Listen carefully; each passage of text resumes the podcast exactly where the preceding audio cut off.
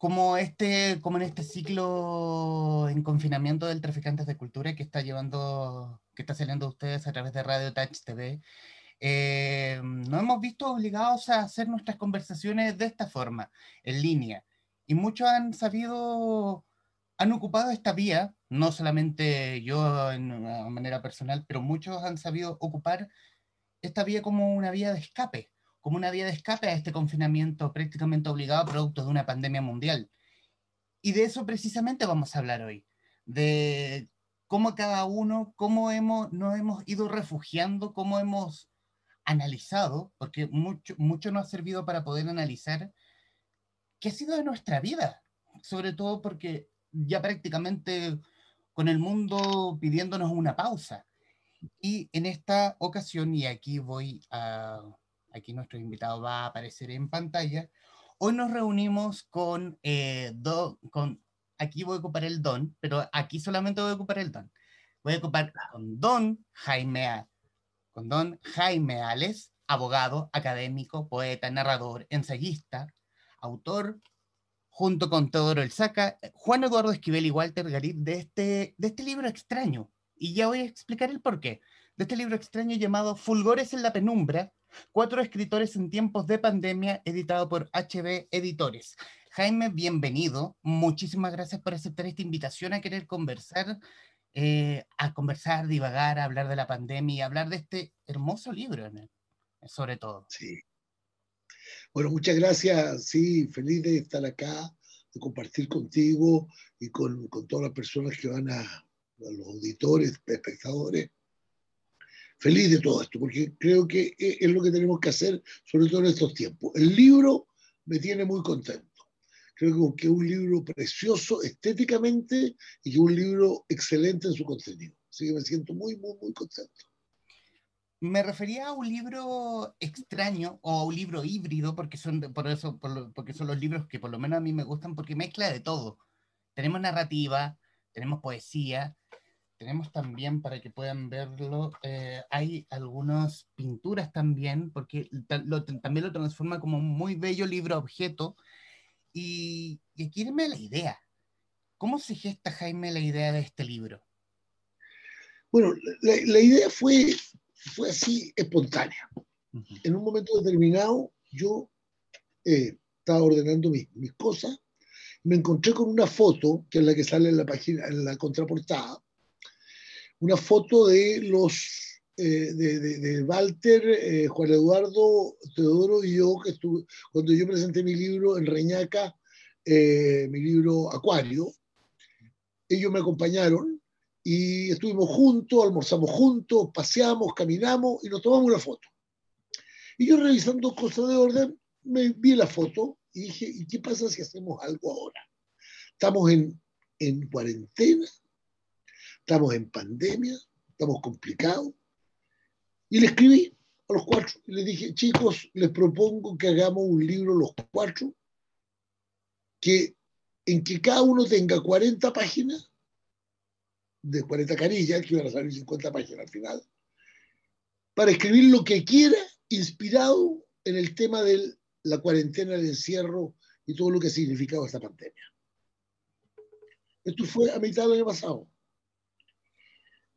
Y bueno, se pusieron a escribir Aquí va Ahí estamos a estar en pantalla y bueno, y en postproducción voy a poner la imagen para que se vea pantalla completa. Bueno, y entonces te digo que, que no sé, eh, le escribí, engancharon los cuatro inmediatamente y nos pusimos cada uno a escribir. Walter, cuentos cortos. Eh, Walter es un escritor excelente, tiene 87 años, 88, 88 años. Eh, no, no te puedo decir que todos los haya escrito exactamente ahora.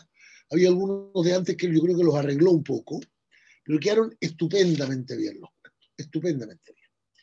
Eh, Teodoro se lanzó primero con una volada espectacular y, luego lo, lo, aterrizó, dijo, no, no, en realidad esto es para otra cosa.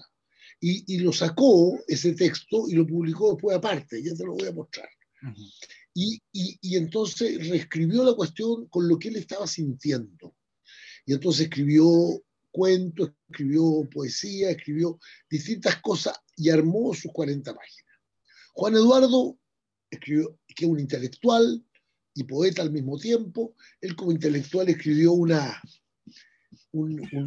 pequeño ensayo de tres o cuatro páginas y luego su poesía, que es una poesía siempre de mucho compromiso social y con la realidad, una poesía muy, muy fuerte. Y yo me puse a escribir un pequeño cuento, un breve cuento, que me salieron 50 páginas. O sea, no era tan breve el cuento. Según, según dicen algunos, en realidad no es un cuento, es una novela, ¿ah? Eh, que, que, es una novela breve.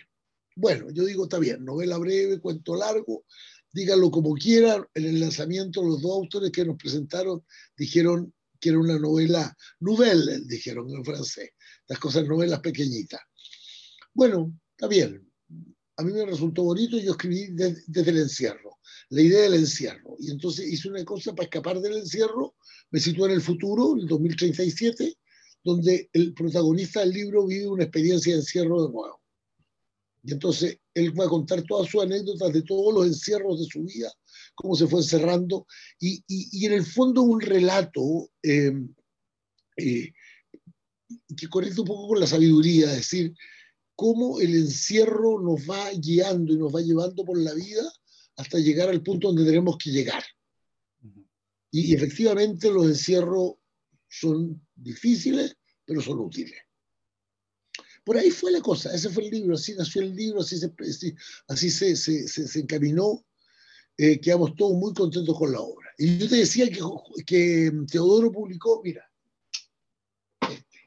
entonces Teodoro escribió, escribió, escribió, escribió, y claro, le empezó a salir mucho más material.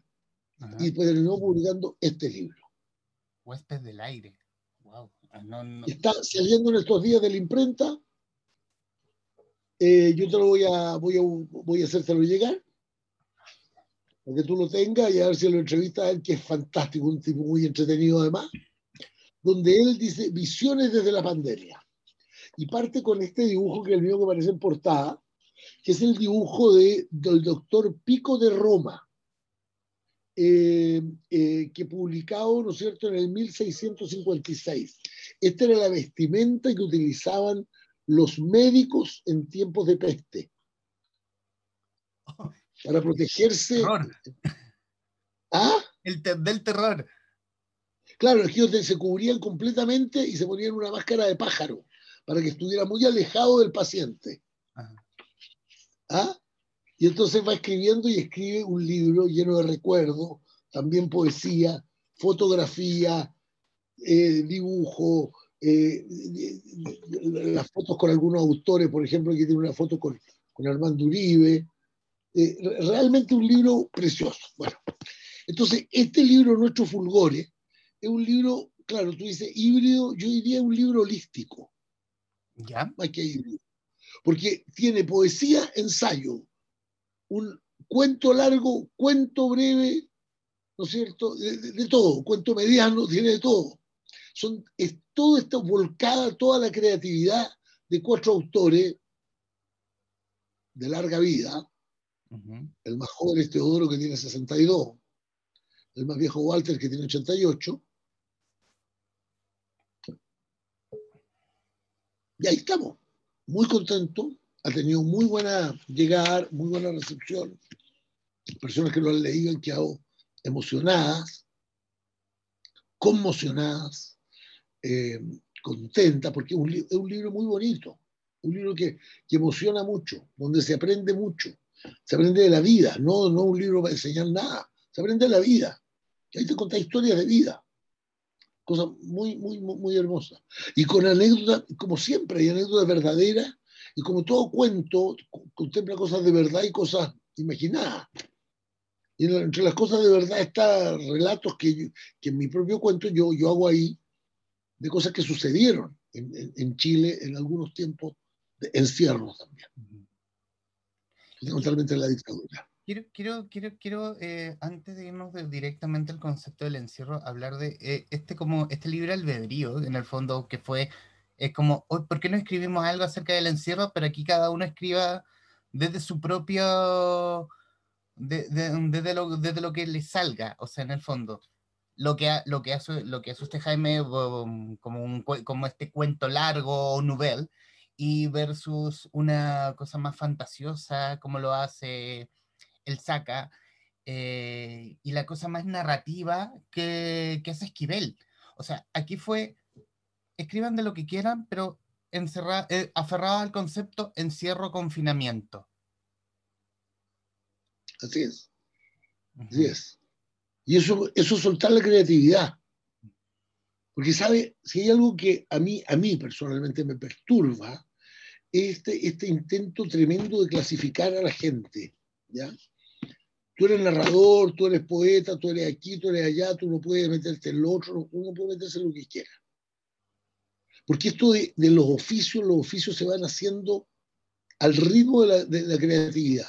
Uno mira, este pintor hace cultura, este escultor hace poesía, este, este poeta hace música. Este...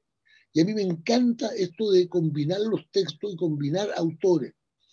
El tema de la famosa intertextualidad que los teóricos hablan tanto, yo le he hecho carne en mí. O sea, yo lo, hace muchos años atrás compuse una, armé con, con, con un amigo que es músico, armamos una canción en que yo le di las pautas melódicas y, puse toda la letra y él la construyó finalmente como, como música. Hemos hecho, he escrito libros sobre canciones, he escrito, hemos escrito cosas con, con, con arte, con, en fin, de, todo tipo de cosas, porque eso es soltar la creatividad. Eso es la perspectiva de la era nueva que el mundo está viviendo. Este nuevo tiempo, una, una, una, una época distinta, diferente, en la que, en la que todo esto es posible, donde es posible que aparezcan estas especies de renacentistas eh, que, que, somos estos autores que los metemos en todos los lados. Da Vinci se metió en todos los temas. Yo lo único que me niego a hacer es diseñar armamento. Todo lo demás estoy dispuesto. Hasta la Mona Lisa, si fuera necesario. Eh, inquieto intelectualmente, en el fondo. Es como, me gusta abarcar, eh, es hacer muchas cosas inquieto intelectualmente, creativamente y vitalmente. Porque ninguno de nosotros se centra en una sola cosa. Juan Eduardo, intelectual universitario, profesor, especialista en montones de cosas, trabajaba en, la Universidad de México, hoy día se centra en el tema de la poesía, a sus 82 años. Eh, Walter, ¿no es cierto?, que trabajó en una industria durante muchos años, Pinto paralelamente escribía esto, estudió Bellas Artes, estudió en, la Escuela de Derecho de la Chile, hoy día pinta cuadro, hace dibujo, hace diseño, o sea, realmente un personaje multifacético. Teodoro es dibujante, es pintor, gran aficionado a la música, eh, tiene espíritu de antropólogo. Y además es un tremendo literato, un hombre de una cultura vastísima. Chuta, está sonando esto. Perdona, voy a, voy a, voy a, apagarlo. ¿ah? No, tranquilo, no pasa nada. Ya. Entonces, entonces eso, te fijas, un personaje entretenido, personaje que yo me atrevería a decir, no son del siglo XX, son, son del futuro. Porque el siglo XX era muy, muy, muy estratificado. O tú estabas aquí o estabas acá, o era esto o era lo otro. O eres de derecha o eres de izquierda, o eres aquí o eres allá. Nosotros hemos cambiado los conceptos. Eso es lo que queremos, junto con otros, no somos los únicos. ¿Y cómo, y, cómo ha funcionado para Jaime Ales esta, la cuarentena para este mm, inquieto creativo e intelectualmente? Súper bien porque me ha desafiado. De partida me desafió tener que aprender a manejar súper bien computador y varias plataformas distintas para poder no solo darte esta entrevista a ti, sino que yo hago clases, leo tarot, hago terapia de vida pasada, regresiones, todo por internet. Ya eso ha sido para mí un cambio notable. Segundo, la experiencia de no estar con gente, de no poder abrazar a mis amores, de no poder estar con la, con la gente que quiero y, compartir un café, de no poder, todo eso ha sido algo que también me ha cambiado, me ha creado una carencia, pero me ha creado una, una capacidad de, de superar eso, eh, eh, sublimar eso con, con, con, creatividad y con diálogo y con, y con, y con, muchas cosas que vamos haciendo muy sueltamente. Entonces armamos un WhatsApp, con un grupo de WhatsApp con, en que estamos eh, los abuelos, mi esposa y yo, o sea, mi ex esposa y yo, estamos separados hace 15 años, o un poco más, más, más, como 16, 17 años. Eh, estamos los dos, están los tres hijos, están los tres nietos, está, o sea, estamos todos nosotros compartiendo eh, un espacio permanentemente y nos hablamos todos los días, todos los días. Estamos siempre en contacto. Entonces, eso va, ha sido bueno desde el punto de vista también eh, como para suplir la falta de ese contacto más humano y más rico. Me ha permitido ordenar mi biblioteca, que claro, ya se me desordenó porque desde que terminé de ordenarla me han llegado 60 libros más que no los he metido todavía en el listado. Estoy, me ha permitido leer, he visto mucha película en estos sistemas eh, también de internet que llegan, esto Amazon y Netflix. Eh, en fin, o sea, ha sido algo muy, muy estimulante. Eh, terminé de escribir una novela que cuando la terminé no me gustó, la voy a reescribir. Eh, terminé de, de, escribir una, un, un, otro cuento largo, tiene unas 60, 70 páginas, va a salir como de 100, 100 páginas el libro, que es como un, un, librito pequeño, pero, pero enjundioso, que tiene que ver con un personaje que va en busca de la sabiduría. Eh, en fin, en, en, en eso estado. ¿Te fijas? La creatividad se, se desata, se desata. He inventado cursos. Tengo unos cursos preciosos que estoy haciendo a, lo, a los adultos mayores de las Condes. Precioso. O sea, estoy haciendo un curso que se llama Las cartas sobre la mesa, tiene que ver con decir, ponemos el tarot encima de la mesa sin ser tarotista y vamos a jugar con él para, para poder eh, comprendernos más nosotros mismos. Otro sobre alquimia, fascinante, otro sobre, sobre la historia de, de, la humanidad, otro sobre la magia. Es decir, se me ha despertado toda la, la fuerza creativa que antes tenía que vivir en, en muchas cosas, ahora se, como que todo lo canalizo yo mismo directamente desde acá. Van surgiendo y surgiendo ideas permanentemente. Es algo, para mí, te digo, esto no ha sido algo malo, salvo, como te digo, respecto al, al, tema de no poder tocar a las personas que quiero tocar, no poder estar físicamente con las personas que yo quiero. Y, y, y una cosa que no te dije, tener que hacer el aseo. Espantoso. Eso es, muy, eso, es un detalle. Y yo creo que ahí en ese punto coincidimos. Y, y en varias en realidad. Eh, o sea, esta pandemia en el fondo ha puesto, ha puesto en jaque, nos ha puesto en jaque a todos al ser humano como tal, eh, básicamente al, el mundo nos dijo, para, tómate un respiro, cálmate, cálmate un poquito. A nosotros, a gobiernos, sobre todo, y sobre todo a gobiernos que los ha puesto en jaque a todos. Nos vamos a poner a uno en, en, en ejemplo en especial. A todos los ha puesto en jaque, todos están en entredicho, sus sistemas de salud, el sistema como tal se ha puesto en jaque. Bueno, pero es que, es que esto era parte de una crisis anunciada, como diría García Márquez. Uh -huh. Porque el, el, sistema capitalista clásico implantado en los 30, 40 y 50 eh, comienza, comienza a hacer crisis y su primer acto de salvataje, ¿no es cierto?, después de, la, de, la, de las dificultades del año 73 y del año 80 y, uno me parece que fue el otro año difícil en el mundo. Eh, eh, después de eso, el neoliberalismo entra con todo. ¿no?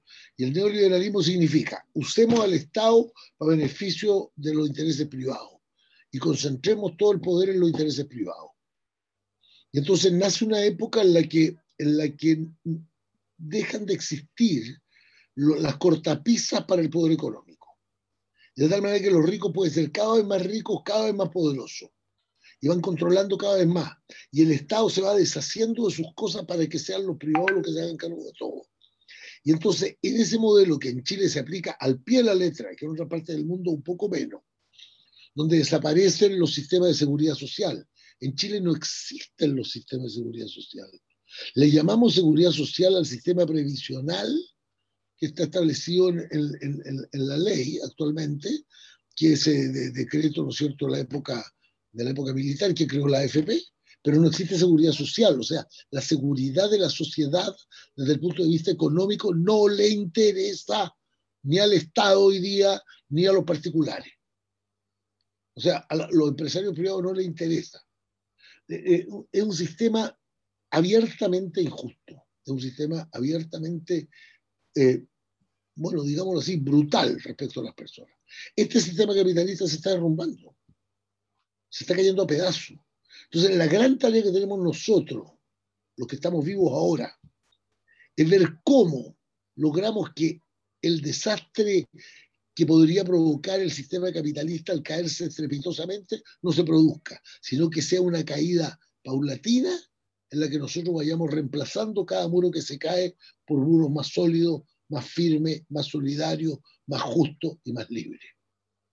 O sea, cómo nosotros poder construir una nueva sociedad sin esperar que esto se derrumbe catastróficamente, sino que ir sustituyendo, ir desarmando una estructura que hoy día se nos presentaba como gran triunfadora y que para las minorías se sigue, se sigue produciendo. Fíjate que en estos días salió un informe del Fondo Monetario Internacional, del Banco Mundial, ratificado por el Banco Interamericano de Desarrollo, que dice que que dice que en la crisis económica las economías de América Latina han logrado crecer.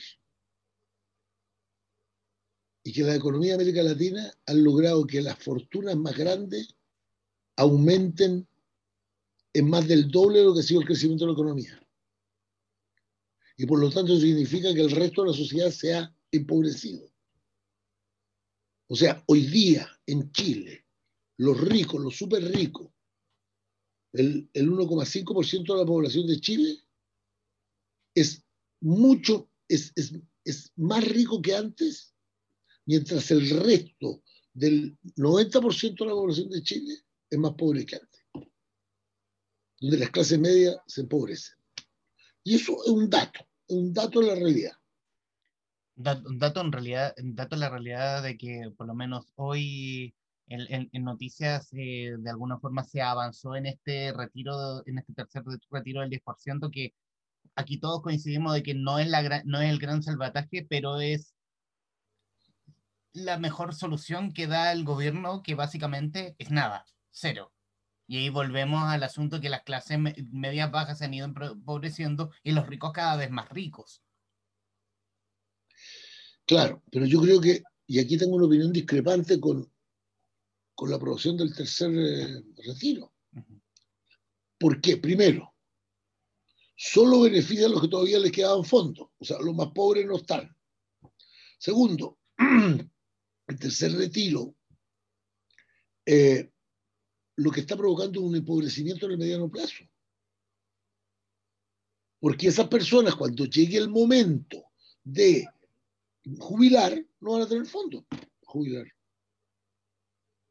Entonces, nos estamos gastando una plata que de alguna manera teníamos ahorrada, eh, sin buscar otro mecanismo paliativo que podría ser mejores. Está bien, yo entiendo y todo lo demás, pero creo que, creo que se ha exagerado con el tercero, porque lo que debió haber hecho el, Estado, o sea, me refiero al Estado, al gobierno y al Congreso, debió haber buscado un mecanismo en que el Estado se hiciera cargo de muchas cosas. Yo te digo esto, seguir creyendo que solo la empresa privada puede solucionar los problemas es una falsedad absoluta.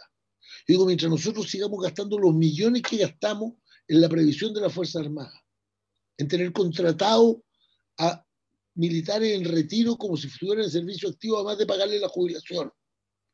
Porque todos esos que trabajan militares en retiro, en, en, cargo, en cargo del ejército, la armada, la aviación y carabineros, podrían ser civiles jóvenes, civiles de mediana edad, de 50 años, de 40 años, de 30 años. Con lo cual tendríamos a, estos señores que ganan jubilaciones millonarias, me refiero a los militares, los tendríamos gozando con sus jubilaciones millonarias, mientras los sueldos que le pagan a ellos mismos hoy día se los podrían estar pagando otras personas. Podríamos nosotros disminuir el gasto en armamento. Y si disminuyéramos el gasto en armamento, podríamos aumentarlo en salud. Podríamos aumentarlo en educación. No hay inversión, no hay inversión real en cultura. No hay. Es muy poca. Esto no es una crítica al actual Ministerio de la Cultura, que yo encuentro que han hecho un gran esfuerzo. La, la, ministra, el subsecretario, uno puede tener críticas a sus opiniones, pero no tenemos qué estar de acuerdo con, algo el ministro Piñera, ¿cierto? Pero está bien, pero más allá la discrepancia, creo que han hecho un buen trabajo. Pero hacen el trabajo que pueden teniendo lo que tienen.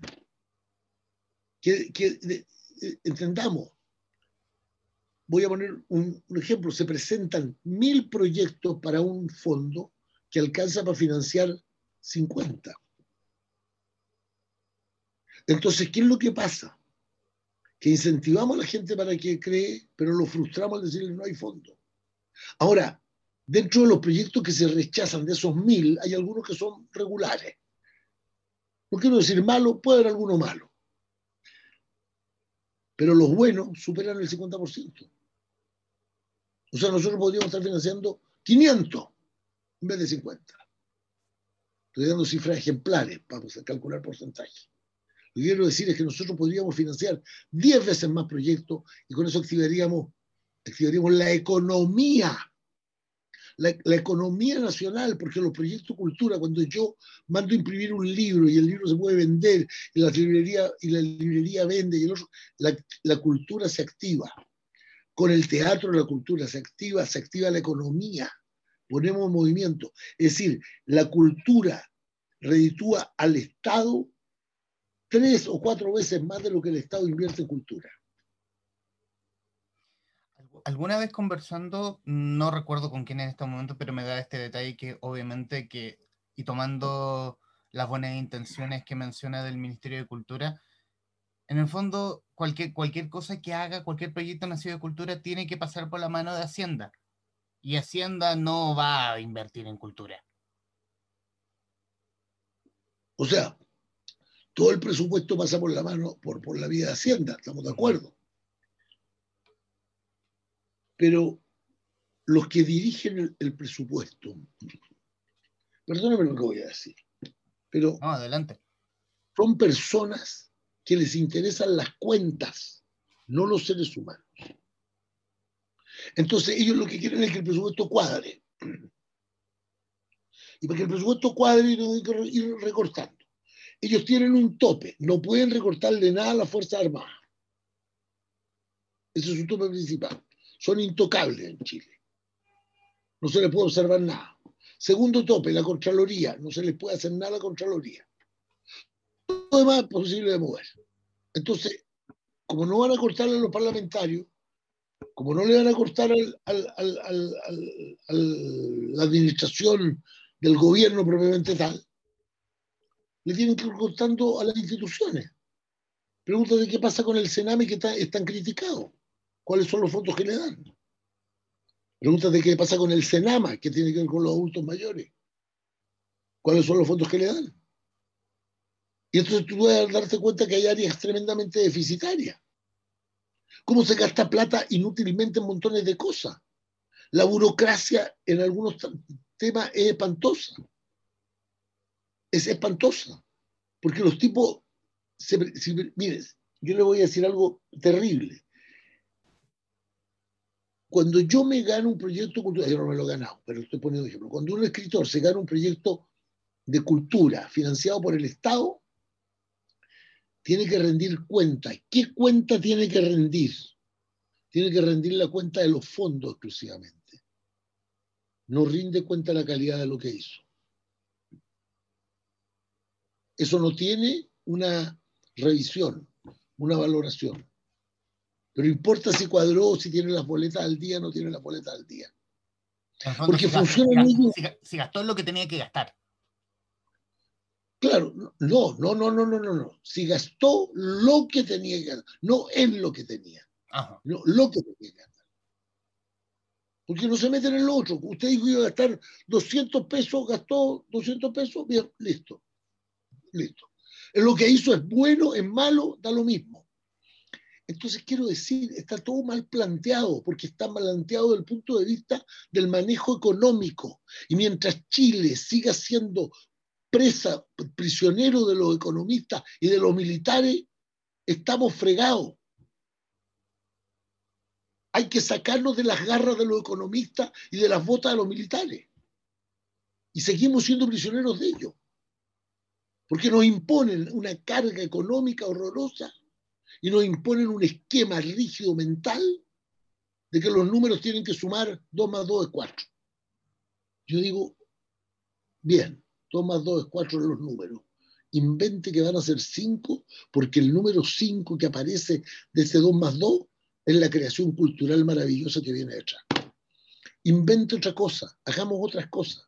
Fíjate que yo estoy ayudando a una amiga que quiere ser presidente de Chile. Y ella me pidió que integrara una comisión cultura para elaborar el programa cultural. Estamos trabajando en eso. Y entonces, ¿qué es lo que sucede ahí? Sucede lo siguiente, que nos llega un documento de la Comisión de Seguridad del programa que ella está haciendo. Y los expertos en seguridad parten diciendo que el primer, la primera medida que hay que tomar para establecer un sistema de seguridad nacional a largo plazo es el desarrollo de la cultura y el deporte en todo el territorio nacional. No lo estamos diciendo la Comisión Cultura. Eso nos llega como material para trabajar. Entonces lo que nosotros tenemos que hacer es inventar cómo hacerlo para que eso suceda. Pero la cultura y el deporte ayudan a mejorar la seguridad. La cultura y el deporte ayudan a tomar conciencia de la pertenencia al barrio. La cultura y el deporte, etcétera, son lo que permite que esta sociedad suba su nivel. Y a partir de eso nosotros podemos subir nuestro nivel y podemos modificar nuestra realidad. Y resulta que cuando vemos, vemos eso, viene un economista y nos dice, no, pero es que es muy caro. ¿Cómo, cómo va a gastar 500 mil pesos en una obra de arte? No, muy caro. y ahí murió la idea. Claro, y ahí murió la idea. Entonces, ahí es donde hay que presionar, ahí es donde hay que eh, eh, jugársela. En términos de decir, no más esto. No, es que el impuesto, el IVA al libro, si eso a mí no me preocupa el IVA al libro. ¿Sabes por qué no me preocupa? Porque el IVA al libro, no, si, si se lo sacamos, no significa una baja el precio porque el comerciante lo va, a volver a subir. ¿Cómo pasó cuando se rebajó el IVA? Volvieron a subir el precio. Era el 20%, lo bajaron al 16%, ¿te acuerdas? Los precios subieron igual. O sea, no sirve de nada. Si lo que importa es otra cosa, es cómo masificamos el libro. ¿Por qué lo pudo hacer el gobierno de la Unidad Popular que ha sido tan criticado e ineficiente? Yo creo que fue muy ineficaz, muy ineficaz en muchas cosas. Pero en el libro fue tremendamente eficaz. ¿Qué hizo? Masificó el libro. Ponerlo, Llegó acuerdo. Ponerlo, en los kioscos, con Kimantú como bandera de claro, Exactamente. Kimantú era la empresa. Y la empresa Kimantú producía, el libro que menos producía eran 10.000 ejemplares. Entonces el libro sale muy barato, entonces el libro se puede vender en cualquier parte. Pero si yo para sacar este libro tengo que pagar X plata a la imprenta y tengo que sacar mil ejemplares. El costo, el costo de este libro no se recupera con la venta de mil ejemplares porque el precio al que tendría que llegar para que se recuperara, agregándole el 25% de distribución del costo del distribuidor y el 45% del costo del, eh, del librero, yo no tengo cómo recuperar el costo. No tengo cómo. La única manera sería hacer 10.000 ejemplares y venderlo masivamente a través de la Central Nacional de Distribución. En vez de cobrarme el 25%, me cobra el 10%. Y se venden en kioscos, librería en todas partes. O sea, Pero eso, eso no hay voluntad para hacerlo porque no hay voluntad para que el Estado intervenga. Quieren que todo lo regule el mercado. El mercado no puede regular esto. Pero el mercado, pero el mercado tampoco ha podido regular otras cosas. O sea, el mercado es infalible, no. El mercado ya demostró ser más, demostró tener sus taras, demostró tener puntos donde se le escapa un poco el mercado y donde... Sobre todo, sobre todo en una sociedad tan estrecha como esta, que no permite más de dos o tres de cada, de cada rubro. Y que, en el fondo, en el, fondo son eh, especies de monopolio eh, colectivo. Tres empresas se organizan y cada una se corta un pedazo del mercado. Y no, se acabó la historia. y no metemos a nadie más porque nosotros tres estamos bien. Claro. se mete otro, lo reventamos bajándole precio. Chile vive confinado precisamente por este mercado de capitales que absorbió al país. Volviendo, volviendo al tema del libro. Claro. O sea, finalmente aquí hubo un sistema que nos encerró. Con el pretexto de abrirnos a la economía del mundo, nos mostró el mundo por televisión, pero nos encerró en nuestra casa. Eso ha sido el sistema. En eso llevamos desde el año 74 para adelante. Nos encerraron en nuestras casas, nos encerraron en nuestras visiones, nos cerraron las puertas de todas partes, pero nos ponen por televisión el mundo entero. Nos dicen, tenemos comercio con el mundo entero. Entonces vamos a traer calcetines de, China. Cerraron la fábrica de calcetines en Chile. Vamos a traer vamos a traer eh, autos de no sé dónde. Cerramos la fábrica de autos en Chile. Cerramos la fábrica de textiles en Chile. Cerramos la fábrica de plástico en Chile. Cerramos la fábrica de porcelana en Chile. No solo los apencos, también cerró Thomas en Chile. Iban cerrando todas las fábricas de, de, todas las cosas. Y entonces eso es real. Enajenamos la, la línea aérea nacional. Gran negocio para el Estado, enajenado, pasado a manos privadas. El agua pasaba a manos privadas. Han vuelto las compañías mineras a actuar en el terreno como si fueran los dueños de todo. Entonces, en eso estamos. Aquí había una, un, un, retroceso enorme, enorme, gigantesco. Y claro, ellos dicen, no, pero ahora todo el mundo tiene televisores, los plamas, los computadores. Sí, pero eso no es un mérito del capitalismo, es un mérito de la tecnología, desarrollo tecnológico. O sea, tenemos acceso al mundo, pero ¿a qué costo? ¿Cómo? Tenemos acceso al mundo, pero ¿a qué costo? A un costo que no podemos pagar. Porque estamos endeudados hasta la... Hasta ahí. Hasta las masas. Hasta las masas, mejor expresión. Sí.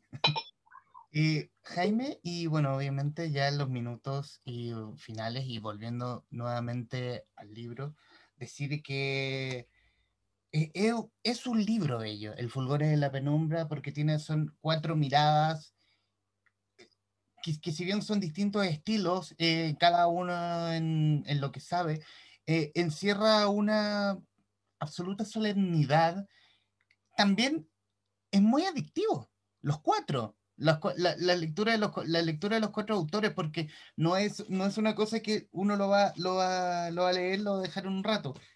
Estás interesado en ver qué sucede al después, qué sucede después, eh, hasta llegar al final. Y coincidir, eh, y coincidir obviamente que este ejemplar me lo hizo llegar su hija, Mariana, eh, y al cual le agradezco mucho la gentileza, sobre todo la amabilidad para creer en este proyecto de entrevista a escritores y en el fondo a gente de la cultura. Ganas de conversar en el fondo. Y obviamente ya en los minutos finales, Jaime Alex, eh, estos minutos finales son suyos. Primero agradecerle la disposición a querer conversar y obviamente estos minutos es para lo que diga lo que le salga del corazón. Y de hecho va a quedar a pantalla completa. Gracias, mira, muchas gracias. Mira, yo lo primero que quiero hacer es agradecer a ti de esta disposición y agradecer a quienes nos están escuchando por destinar su, tiempo a esto. Segundo, quiero decir que en realidad hay mucha gente que ha, colaborado para que este libro salga. Por ejemplo, Camilo Esquivel, el, el, autor de los cuadros.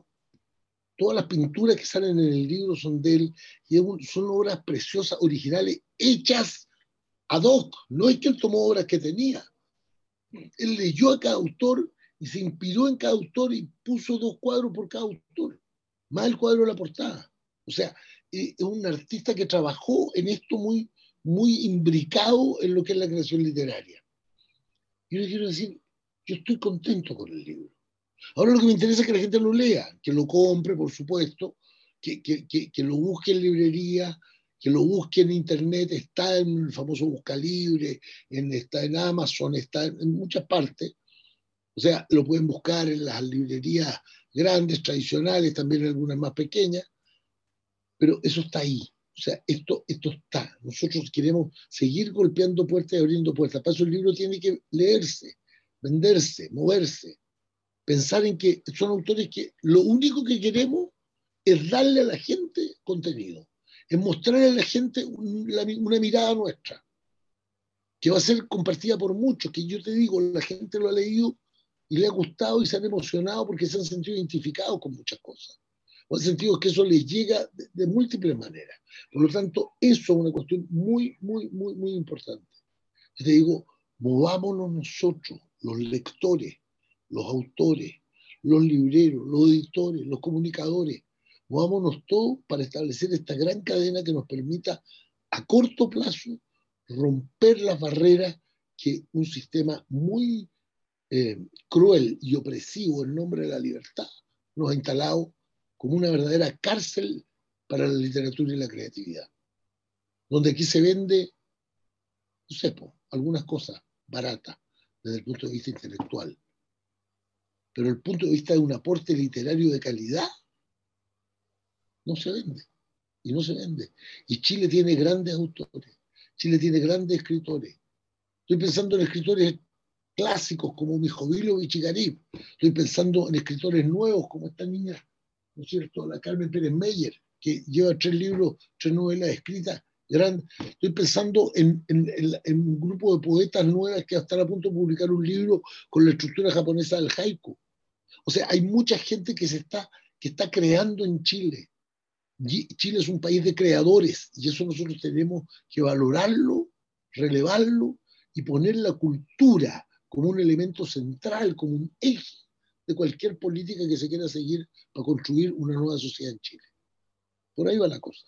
Eso es lo que yo creo. Eso es lo que yo quiero. Y yo quiero que la gente lea, yo quiero que la gente se entretenga.